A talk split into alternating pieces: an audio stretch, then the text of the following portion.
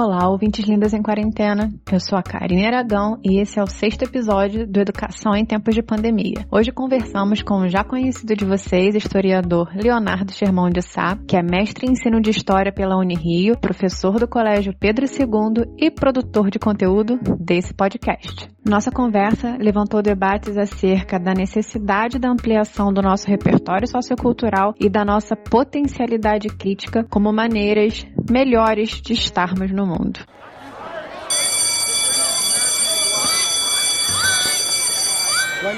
Leonardo Sherman de Sá. Passamos do dia 13 de maio e isso significa que nós temos aí mais de dois meses de quarentena. Então eu queria saber de você, como você tem experimentado esse tempo enquanto indivíduo que se vê imerso numa situação de vulnerabilidade, enquanto professor, enquanto produtor de conteúdo e também como historiador, porque eu confesso que às vezes eu fico muito curiosa pensando como que esses fatos que a gente tem vivido vão aparecer em livros de história futuros, né? Então eu queria saber como tem sido esse tempo de ruptura com que a gente chamava de normalidade para você? Não tem sido fácil, Karine. Como você sabe, eu passei por muitas dificuldades agora com o meu pai. O meu pai adoeceu logo no início da quarentena e eu fui acompanhando e infelizmente, há cerca de uma semana e meia, duas semanas, ele veio a falecer. Então, do ponto de vista pessoal, não tem sido fácil esse período. Né? Além disso, tem uma outra dificuldade. Por mais que eu percebesse, na minha presença nos hospitais todos esses dias, que havia claramente um aumento do número de casos, eu percebia também que havia claramente uma perspectiva de uma parte bastante considerável da população em não ligar para isso, fingir que nada está acontecendo e não tomar as medidas de segurança que são propostas pela Organização Mundial da Saúde. É muito angustiante ver isso, né? Você vai ao hospital e vê que o número de pessoas entrando é, é enorme. Aí anda pela cidade em função da, da ida e da volta do hospital e vê as pessoas na rua, sem máscara. É muito angustiante é, é uma, uma experiência realmente difícil. É, do ponto de vista da história, essa é, vai ser a grande marca dos nossos tempos. A gente não sabe no que vai dar porque esse processo está longe de estar concluído ainda. As consequências dele hoje são muito difíceis, mas dá para perceber que algumas coisas estão em xeque, principalmente o nosso modo de vida, que é um modo de vida ultra dispendioso, que destrói os recursos naturais, que coloca a maior parte da população mundial na pobreza a gente está percebendo que esse modo ele não permite que a gente se proteja adequadamente de uma ameaça como essa. Nossa realidade com certeza está em xeque. E a gente não sabe no que, que isso vai dar ainda. A gente vai ver com, com o passar do tempo. Primeiramente, como quem acompanhou as suas questões pessoais de perto, eu não posso deixar de falar que a vontade é, junto com os ouvintes, te dar um abraço coletivo, como você tem falado tanto, que a gente vai fazer no pós-pandemia. Certamente a gente queria fazer com você para te acolher nesse momento. Mas vamos fazer, eu ainda tenho essa esperança aqui dentro, conservada. Um pouco ferida, mas conservada. E quanto ao que você falou, né, a sua resposta, me, me marca muito quando você diz, a gente não sabe como vai ser, porque essa situação de imprevisibilidade é muito latente e eu acho que é isso que tem deixado a gente numa, numa situação às vezes até de, de ansiedade, né? Você olhar para para um presente, para um futuro tão próximo e não poder vislumbrar nem o dia seguinte.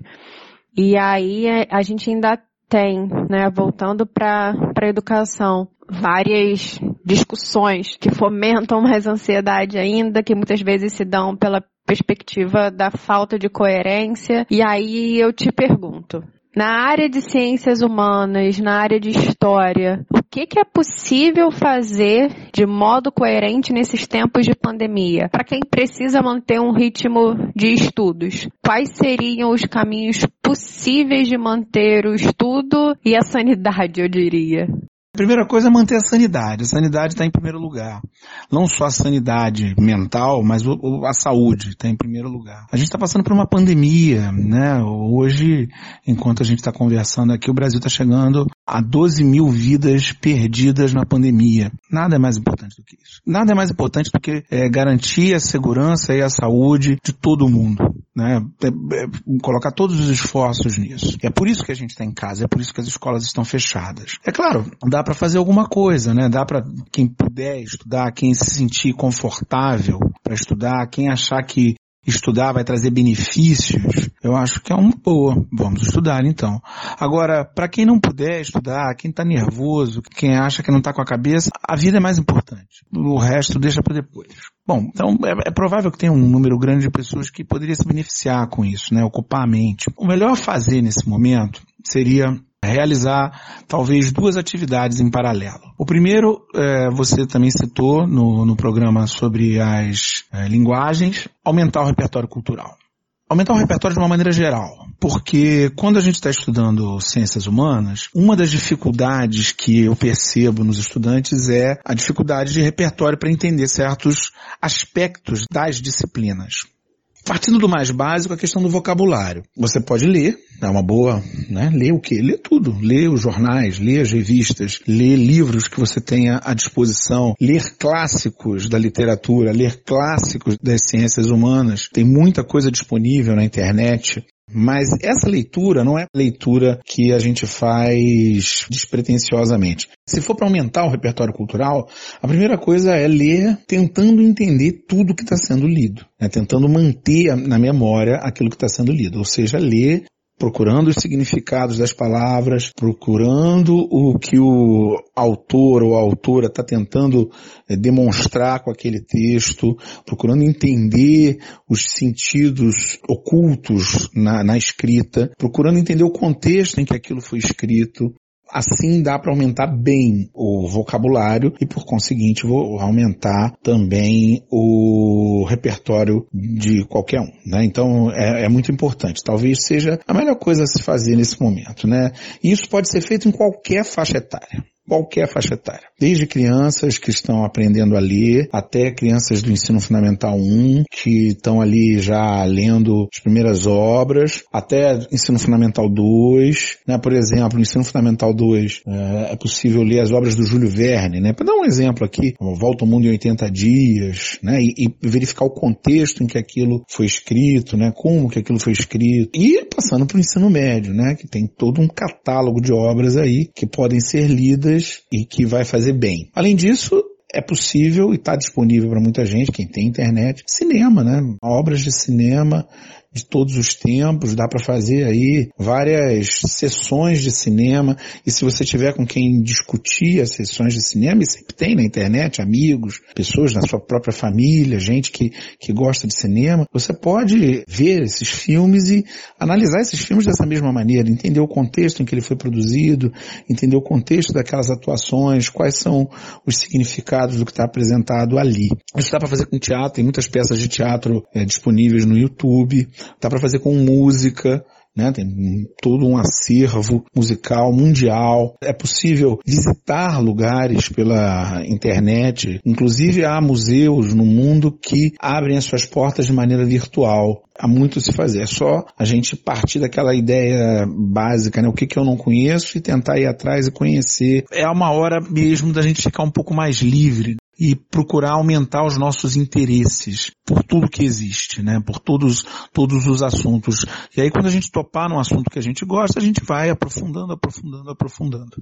E um segundo caminho seria o de desenvolver a criticidade.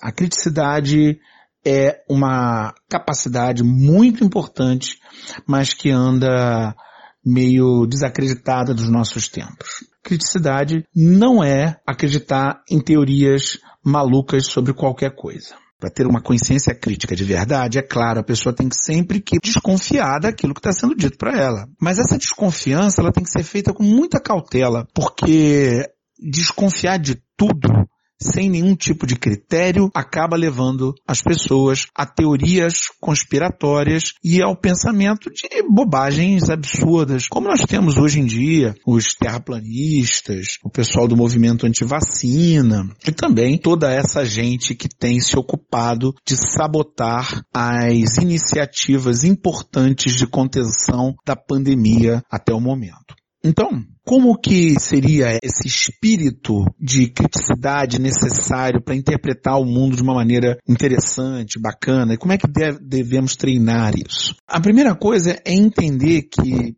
por mais que eu possa ter estudado muito, porque eu possa saber muito, eu não sei tudo. E eu nunca vou ter um conhecimento que é maior do que o conhecimento acumulado pela humanidade. Então, quando eu observo um texto, quando eu vejo um fato, quando percebo um acontecimento ou qualquer coisa que seja nesse sentido, eu posso sempre me remeter ao conhecimento acumulado pela humanidade. E para verificar se aquilo que está sendo proposto é algo inovador, se aquilo que está acontecendo é diferente daquilo que já aconteceu, se aquela pessoa que está me falando está falando uma ideia que é muito diferente da realidade ou não. Porque quanto mais diferente for aquilo que for proposto, quanto mais absurda for a ideia, mais poderoso vai ter que ser o conjunto de provas que mantém aquela ideia de pé não é possível acreditar em qualquer coisa. Então, se eu faço uma afirmação absurda, por exemplo, a Terra é plana, eu tenho que ter um conjunto de provas absolutamente contundente que possam provar por A mais B que a Terra, na verdade, é plana. Isso é claro, não existe, porque não tem como provar isso, que está errado. Mas para qualquer outra coisa que seja, vamos dizer assim, mais sutil do que uma coisa gritante como essa que eu estou falando aqui, a nossa criticidade tem que apontar para esse caminho.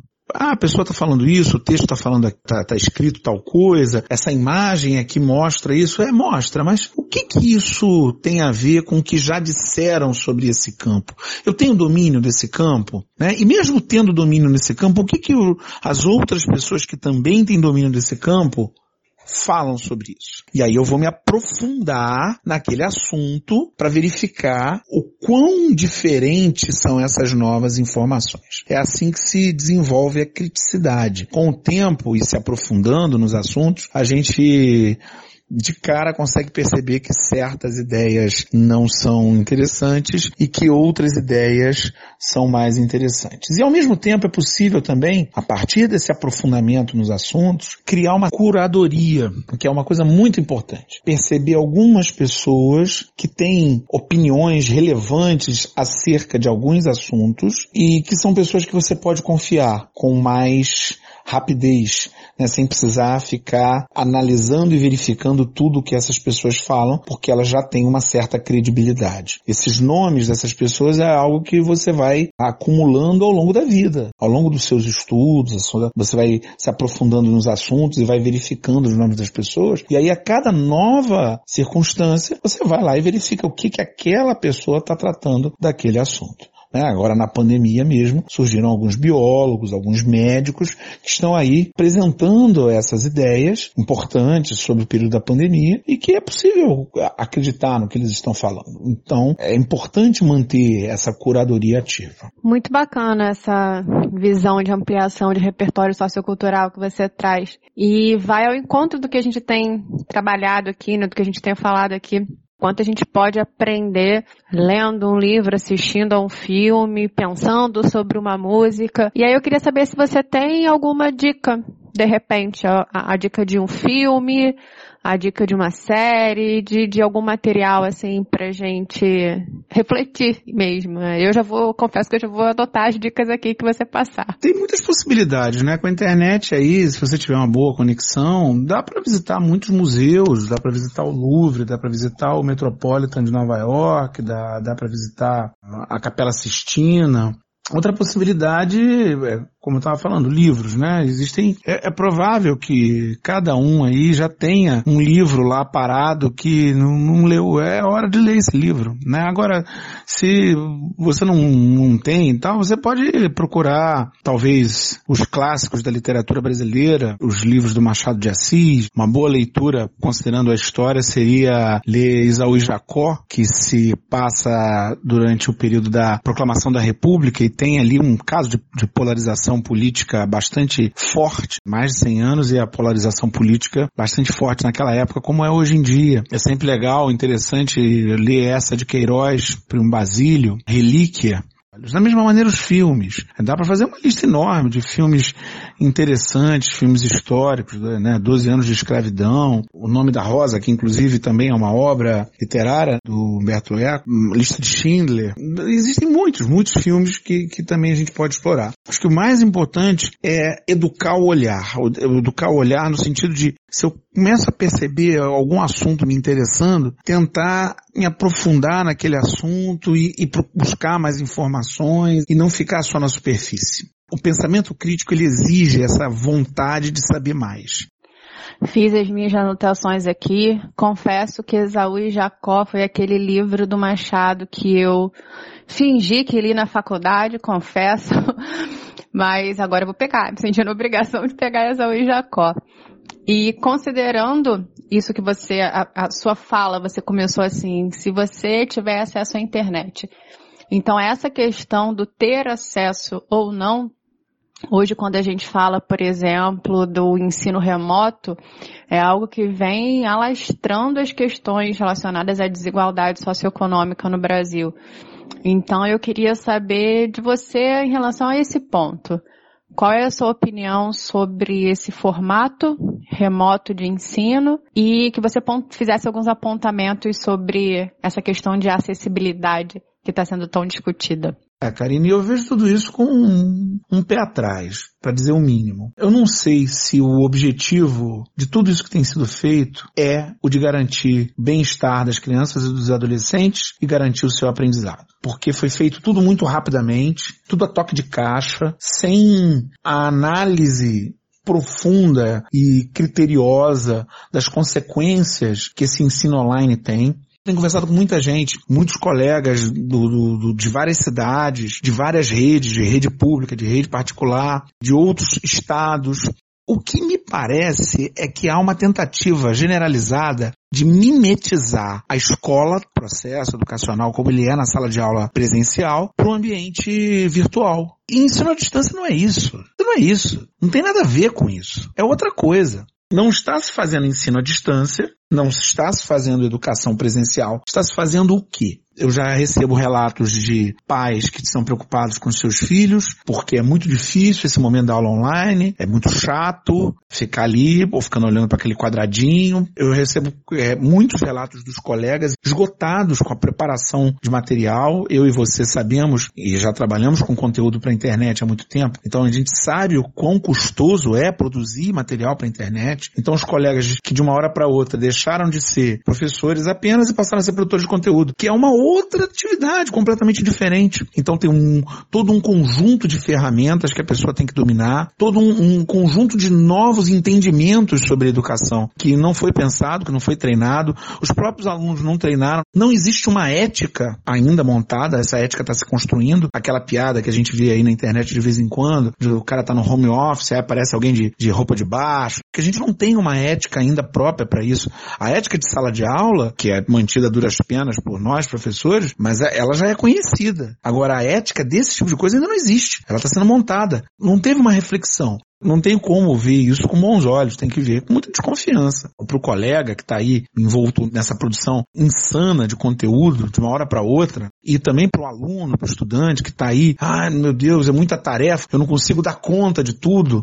Eu digo, acalme seu coração e, e vamos tentar ir mais devagar dentro do possível porque a corrida não vai nos levar a nada que sirva nesse momento. A gente não está no momento adequado para isso. O nosso momento é de cuidar da nossa saúde, da nossa saúde mental e da nossa saúde total e da saúde dos nossos parentes e amigos. Esse é o nosso momento. Esse é o ponto principal, esse é o primeiro plano. Se você está tendo aula no seu colégio, na sua faculdade, vai lá, aproveita, dá um carinho pro professor, porque eu te garanto, aquele profissional, aquela profissional que está ali, ralou muito para produzir aquilo.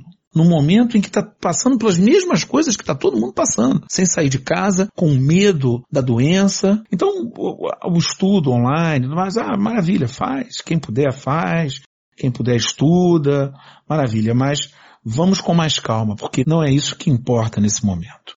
Nossa, o quanto foi sensível essa sua reafirmação no final. Não é isso que importa, né? Não é o conteúdo que pretende entrar na sua cabeça, que importa realmente. Acho que a gente está num momento de, de reconfiguração de valores, não querendo atribuir nenhum caráter ético ao vírus, mas acho que a gente está passando por transformações. Então é bom que a gente olhe e reavalie o, realmente o que importa.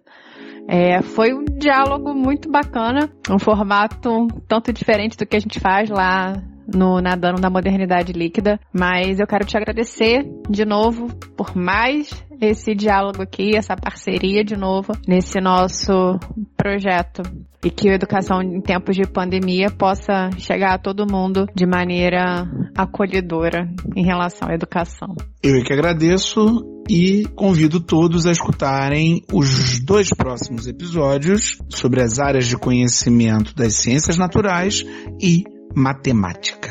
Aquele abraço, fique em casa, achatem a curva.